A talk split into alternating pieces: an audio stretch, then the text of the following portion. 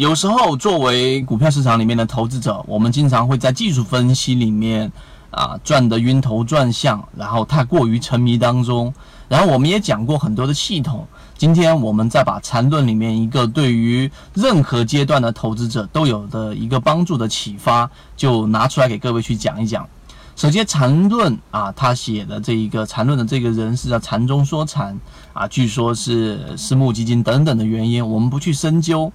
但是呢，在他零七年在论坛里面各种各样的这一种啊拍砖，在讲了诗词歌赋，在讲了这一个老子的内容，在讲了《论语》，在讲了很多的内容之后，在二零零八年，然后得知啊得了这一个淋巴癌。那我们说，人在最后阶段的时候，其实是会表露出自己本来的这一个本我。那在他最后阶段的几篇连续几篇的文章当中，都有去提到他得到了淋巴癌，然后呢，在后面医疗过程当中，发现了中国的一个很有特点的一个现象，就是去找到了啊，当时这一种祖传下来的这一种叫做秘方也好，偏方也好，最终是有效的。只是当时很多我们中国传统的东西都会啊被那些古人因为传男不传女，因为这一种固步自封，因为一直要坚守自己的这一种叫做壁垒，然后没有传给别人，最终带到棺材里面去了。所以他一直有感叹这一个内容。所以在我们去讲的系统当中，我们也经常讲，就是你的喜好就是你的坟墓。那我讲这个内容呢，其实就是想告诉给大家，在股票交易系统建立过程当中，或者说在你去投资的过程当中，千万千万不要去把你的系统太过于封闭，不要让自己的这一种，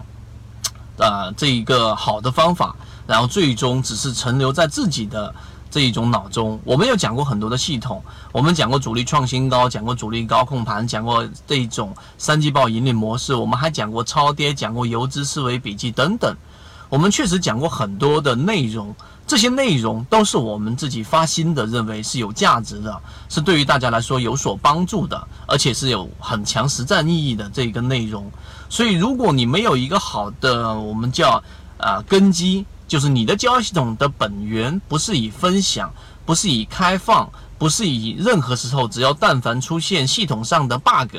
第一时间修复。在我们的这一种前提之下，只要不是以这个作为根基和本源的，都很难在股票市场当中获得长期稳定的收益。所以，我们还是那句话常说的：你的喜好就是你的坟墓，你必须得。把这种开放的系统引入到交易系统当中，所有的技术分析，所有的基本面，你会发现它们各自在我们的金融历史长河当中都有它固定的位置，它不会全然的被你屏蔽掉，也不会全然的啊不去做筛选的接收。所以今天我们讲的这个内容啊，其实我认为是禅中说禅，是禅论当中最闪现出人类智慧的地方啊。这一个说简单来很简单，但实际上。为什么一个人走到生命的最后阶段得出的这一个结论没有得到我们的重视，反而我们只是单纯的去研究在技术分析上的内容呢？今天我们讲的这一个缠论给我们的一个巨大启发，希望对各位来说有所帮助，